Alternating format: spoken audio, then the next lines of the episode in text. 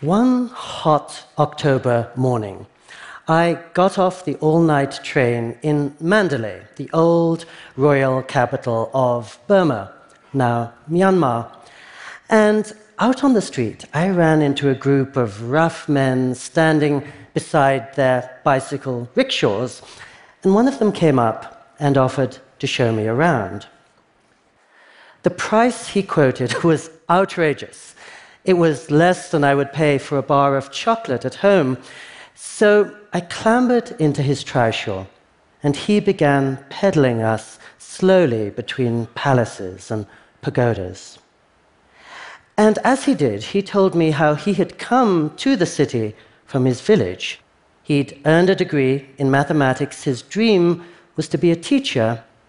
But, of course, life is hard under a military dictatorship, and so for now, this was the only way he could make a living.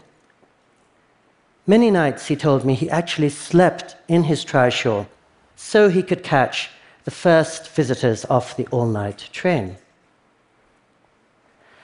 And very soon, we found that in certain ways we had so much in common. We were both in our 20s, we were both fascinated by foreign cultures, that he invited me home.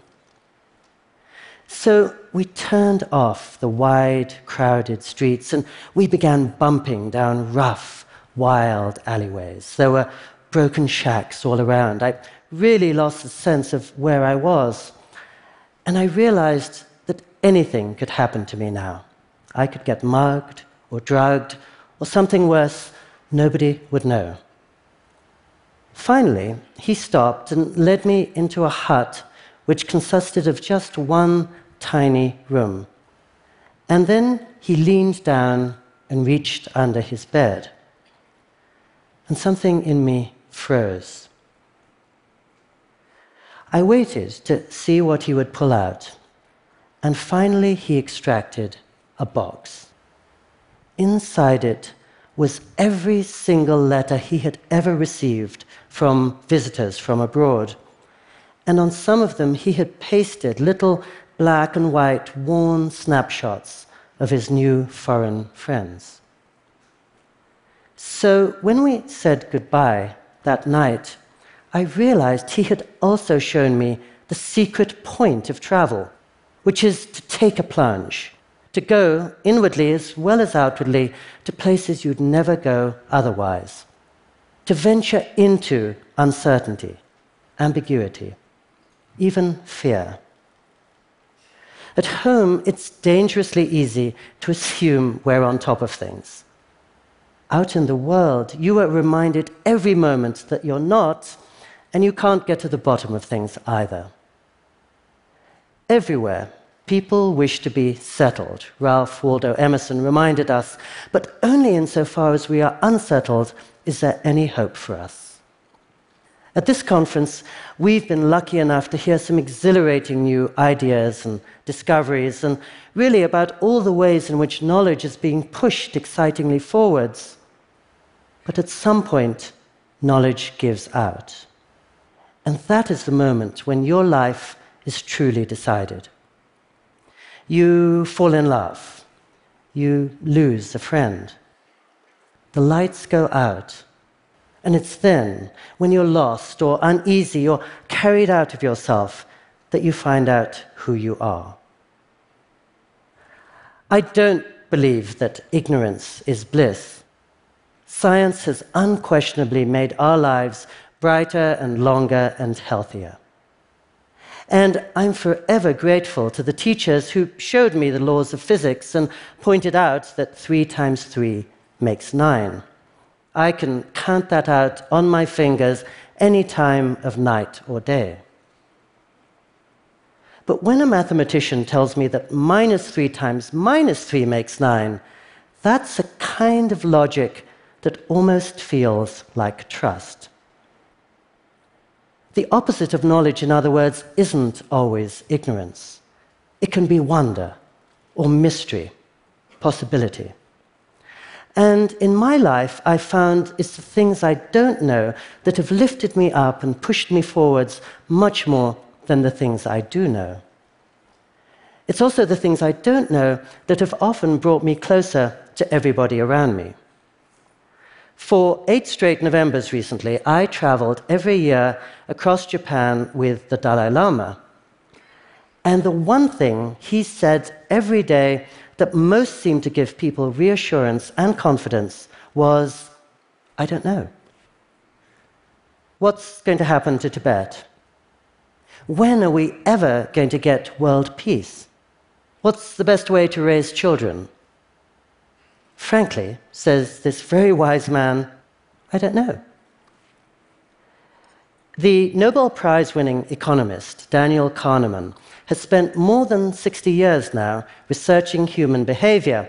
And his conclusion is that we are always much more confident of what we think we know than we should be. Uh, we have, as he memorably puts it, an unlimited ability to ignore our ignorance. Uh, we know, quote unquote, our team is going to win this weekend, and we only remember that knowledge on the rare occasions when we're right. Most of the time, we're in the dark. And that's where real intimacy lies. Do you know what your lover is going to do tomorrow? Do you want to know? The parents of us all, as some people call them, Adam and Eve, could never die so long as they were eating from the tree of life. But the minute they began nibbling from the tree of the knowledge of good and evil, they fell from their innocence. They grew embarrassed and fretful, self conscious. And they learnt, a little too late perhaps, that there are certainly some things that we need to know, but there are many, many more that are better left unexplored. Now, when I was a kid, I knew it all, of course. uh, I had been spending 20 years in classrooms collecting facts, and I was actually in the information business, uh, writing articles for Time magazine. And I took my first real trip to Japan for two and a half weeks, and I came back with a 40 page essay explaining every last detail about Japan's temples, its fashions, its baseball games, its soul. But underneath all that, something that I couldn't understand so moved me, for reasons I couldn't explain to you yet, that I decided to go and live in Japan. And now that I've been there for 28 years, I really couldn't tell you very much at all about my adopted home which is wonderful because it means every day I'm making some new discovery and in the process looking around the corner and seeing the hundred thousand things I'll never know. Knowledge is a priceless gift, but the illusion of knowledge can be more dangerous than ignorance. Thinking that you know your lover or your enemy can be more treacherous than acknowledging You'll never know them. Every morning in Japan, as the sun is flooding into our little apartment, I take great pains not to consult the weather forecast because if I do, my mind will be overclouded, distracted, even when the day is bright. I've been a full time writer now for 34 years, and the one thing that I have learned is that transformation comes when I'm not in charge, when I don't know what's coming next, when I can't assume I am bigger than everything around me. And the same is true in love or in moments of crisis. Suddenly, we're back in that trishaw again, and we're bumping off the broad, well lit streets, and we're reminded of the really the first law of travel and therefore of life. You're only as strong as your readiness to surrender.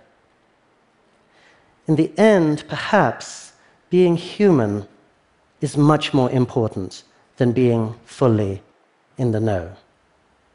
Thank you.